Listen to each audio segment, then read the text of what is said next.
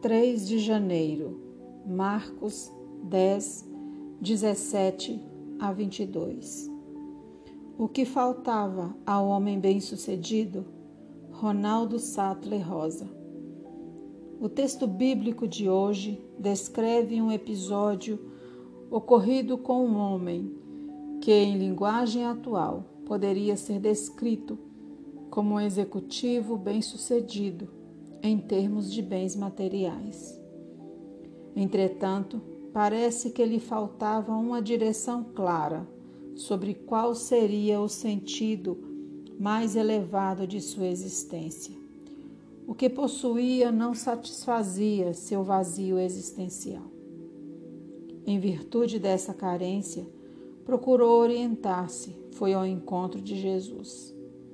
Nem todos que vão ao encontro de Jesus estão dispostos a tomar as atitudes necessárias para receber ajuda, ou seja, assumir responsabilidade pela parte que lhes toca. Quais atitudes o homem dessa narrativa tomou que lhe permitiram receber respostas às suas questões? Destacamos três atitudes. Primeira, ele reconheceu sua própria necessidade. Abre aspas, que farei? Fecha aspas. Que preciso fazer para ter a vida eterna? Que devo fazer para sair do vazio da minha existência? Especialmente em sociedades onde todos querem demonstrar que estão sempre muito bem, onde se supervaloriza a aparência essa atitude exige coragem.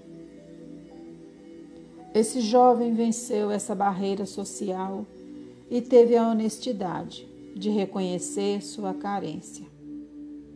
Segunda, ele demonstrou senso de urgência para resolver problema tão crucial. Correu ao encontro de Jesus e ajoelhou-se diante dele. O texto não informa o que se passava realmente com este homem. Seu gesto pode ter sido tomado por impulso ou porque sua ferida era tão aguda que o levou a deixar de lado qualquer precaução, esquecendo de sua posição social naquele momento. Ou talvez estivesse perdido em um universo que não lhe fazia qualquer sentido apesar da ostentação de riqueza e posição. Terceira, ele parecia estar pronto a assumir a responsabilidade por sua própria vida. Perguntou sobre o que ele mesmo deveria fazer. Parecia não estar interessado em falar acerca das circunstâncias infelizes de sua vida ou sobre as condições de vida de outras pessoas ou daquela, abre aspas, pessoas difíceis, fecha aspas, com quem tinha que viver. De maneira responsável, ele parecia estar pronto a realizar qualquer ação para transformar um padrão de existência que lhe trouxe sucesso material em uma vida plena de sentido. O vazio da existência dói na alma.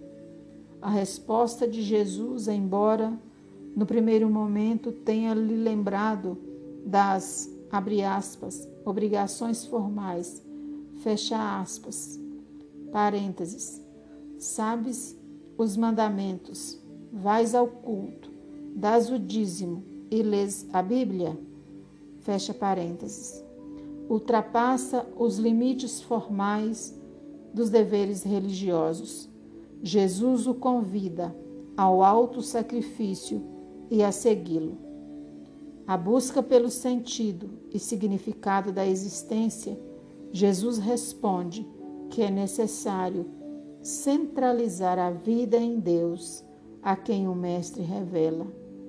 Mostra ainda a dimensão espiritual da vida, exemplificada na atenção ao próximo. A tradição da distribuição aos pobres era altamente enfatizada no Antigo Testamento e na religião judaica. Oração. Pai Nosso, oramos para que nossas atitudes sejam canais da tua graça. Amém.